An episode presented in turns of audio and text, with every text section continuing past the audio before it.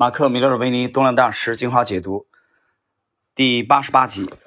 八十八集呢是对应的是本书第九章啊，第九章的仓位管理的啊这个第二个问题，就是请讲一讲近期啊你们某一笔获利的交易啊以及赔钱的交易。米勒尔维尼回答：最近一笔做的很漂亮的交易啊是 MIK 这个公司，这是一只新股。我在二零一四年十一月六日买进，当时股票正在脱离典型的价格波动收缩形态，股价呢在十六天之中有十三天是以这个新高啊做收盘的，并且在不到四个月的时间里上涨了百分之六十。我卖的太早了，但仍然成功的在短期内赚取了一笔丰厚的利润。呃，这个 M I K 啊，这只股票的操作呢，这个书中呢其实有一个列表啊，就是图第九章的第一张图啊，这个买进，我们从这个图表当中能看得很清楚，它提供的是日线图表啊。呃，马克的这笔买进非常的漂亮啊，就 买在了这个突破加速的啊这个前期这个位置啊，非常的精准，这个位置大概在十八。那到十九美元附近，十九美元附近，这个股票震荡上扬。那么，在第二年啊，在第二年的四月份啊，啊，大概在第二年的三四月份就上涨到了三十美元，啊，买的还是非常的精准，这个位置入场点。我们来看它的亏损交易。至于亏损的交易，最近的这个推特啊，就是一个有趣的例子。我在二零一五年三月底到四月初之间建立了该公司的股票的持仓啊，股票一直表现的不错，直到四月二十八日，公司的盈利报告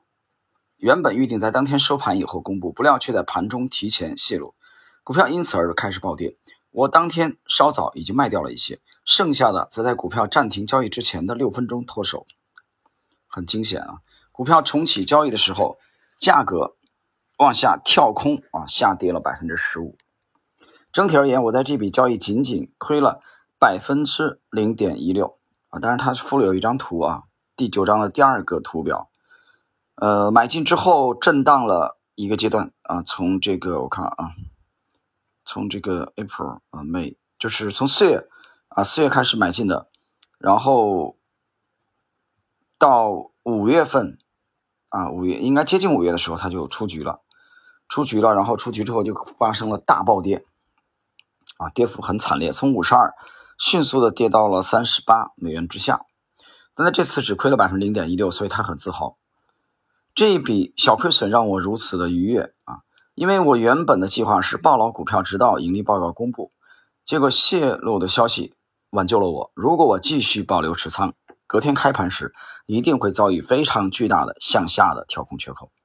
这是马克·米勒维尼的这个回顾他的一笔盈利啊和一笔亏损的交易。接着我们看第二位 David Ryan，我在二零一五年三月二日买进了安霸公司的股票，当时显示成交量大幅放大，价格向上突破，但连续三天在底部交易。当股价超越底部的百分之九十的时候，你就可以提早买进一些，你未必得等到创出历史新高。后续两天成交量巨大，为这只股票提供了继续前进的动力。我在二零一五年四月二十四日卖出，股价当天跌破过去四周形成的底部。二零一五年三月十五日我再次买进，但在二零一五年六月十日卖出，因为股票当时看来已呈现过度延伸的。啊，其实这个过度延伸是，呃，港台这边的翻翻译的这个习惯的问题啊。其实我觉得。所谓的过度延伸，我们用这个呃，我们大陆的投资者更容易理解的啊来啊翻译的话，这个应该是理解为是超卖啊，过度延伸啊，就短期涨幅过大了。我们看一下啊，过度延伸的这个价格的高潮，但是它提供了一张图表啊，我们来看一下，因为你这起码我们这个是音频节目，所以我没有办法通过视频来展示。我们来看一下第九。章的第三张图啊，安霸公司卖出以后，然后再次的买入啊，直到六月份啊，直到六月份，我看啊啊，就对一百一十美元附近。哎，这张图很很有意思啊！这张图的它的买卖的这个行为让我让我想起来了这个 A 股的法拉电子啊，很有意思。大家可以对比着去看一下这张图啊，它提供的是安霸公司的日线的图表。这这个我们继续看啊，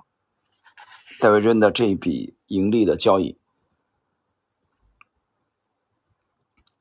股票在四周之内上涨了百分之四十，而且价格已经达到了二零一二年十月首次发行时的十五倍。接着，他是谈了他的这个亏损的交易，就是 FRGI 这个餐饮集团是一笔亏钱的交易。我在二零一五年三月二十日买进这只正在试图突破底部的股票，当时的成交量的确增加，但价格开始停滞，并且在低点附近收盘。对于一只正在尝试突破的股票来说，这显然不妙。我应该要注意到2015年2月20日的向下的逆转，当时的成交量是这只股票开始交易以来最高的。这种程度的量啊，这种程度的成交量啊，为股票后来的上涨设下太大的障碍。后续几天，股票再次尝试。呃，创新高，但需求跟不上。我在二零一五年三月二十五日卖出，隔天股票放出巨量，跌破五十天的移动平均线，停停顿啊！解释一下，这个五十天的移动平均线，其实在他们几位啊都经常经常提到，比如说威廉奥内尔啊，比如说这个马克米勒维尼和戴维任啊，你十天五十天的移动平均线其实就是十周的均线嘛，对吧？因为你一周是五个交易日。啊，大家换算一下，这个很简单的，这个他们很很很常用啊。在国内呢，其实很多投资者可能更习惯的是六十天啊，因为六十天是三个月嘛，啊，一个月是二十个交易日，所以这点有有有这个嗯微小的这个差异。接着，价格从此开始节节下滑，跌幅超过了百分之二十五。他这里提供了一张图表，就是这个 FRGI 餐饮集团的这个图表啊。他提供的这个图表也是日线图，我们能看得很清楚。他卖出以后，戴维瑞卖出以后，虽然亏损了，但是，呃，跌得很惨啊，大幅度下跌，从六十六美元跌破以后，这个股价一口气就跌到了四十六美元，啊，如果他没有卖出的话，这个损失是比较大的，迅速跌了百分之二十五以上。所以，我们从这个，因为这章没有结束啊，内容比较长，我们今天只介绍前两位。啊，时间关系，我们可以看一下他们的呃操作啊，有个特点，就是在做突破交易啊，以中短线的这个操作为主的这种风格的时候，他们的止损是非常的坚决啊，异常的坚决，不拖泥带水，这一点是职业的啊，职业的这个做手和交易员的一个必备的基本素质。这一点大家要结合一下自己平时的操作。啊，自己平时的操作就是你在短线突做短线的时候啊，做中短线做突破的时候，不能拖泥带水。无论是买入还是卖出，在呃前一个阶段，大概十十天前后吧，一周以前，我在西米有一个有一个帖子是发布了，在五月份啊，五月初有一笔这个一对一只钢铁股的操作啊，这个操作是失败的啊，是亏损的，亏了千分之零点六几啊。千分之六吧，千分六点几，就是百分之零点六，啊，其实不到百分之一，但是这个那毕竟还是亏损的嘛，啊，呃，没有卖到当天的最高价，啊，大家去看一下这个，就是方大特钢，啊，但是我我觉得头天买入做突破，第二天觉得不对，啊，在上午就迅速的认赔了结了，啊，亏了百分之零点六左右。那么卖完了，下午就拉到四四个点，大概四个点左右收盘，啊，没有赚到这四个点的利润。但是我觉得非常自豪的是，卖出以后这个股票就一一路的单边的下跌。啊，你可以看看从五月份到现在，当然了，最近开始这个反弹啊，这个但是从五月到现在这个这个这个时间啊，这个个股基本上都是处于我卖出的这个价位之下的啊。作为短线操作来说，我觉得这种。呃，坚定，不拖泥带水，没有不抱侥幸心理，啊，这个是必备的基本的素质，啊。谈到这一点，其实我觉得有另外一位不是短线风格的啊，这位投资高手的啊，他的这个言论对我们也是有帮助的啊。段永平就讲过这种类似的话啊，他说你这个你认错啊，就你一旦认识到你是错误的，立即认错啊，stop 停止，不要再继续下去了。那么这个时候付出的代价永远是最小的。啊，你你认错的越快，当然前提是你认真的思考分析以后认为自己是错误的啊，这个时候马上停下来。巴菲特也讲过类似的嘛，他讲过，如果你发现你在洞中啊，那么请停止挖掘。那你还挖什么呢？没有病嘛？那么越挖你陷得越深嘛，对吧？包括老八还讲过类似的啊，在错误的，如果你在错误的道路上啊奔跑也是没有用的，有什么用呢？你方向反了呀，对吧？你要去北京，你这玩意儿。你往南跑，那不越跑离广州越近吗？反了。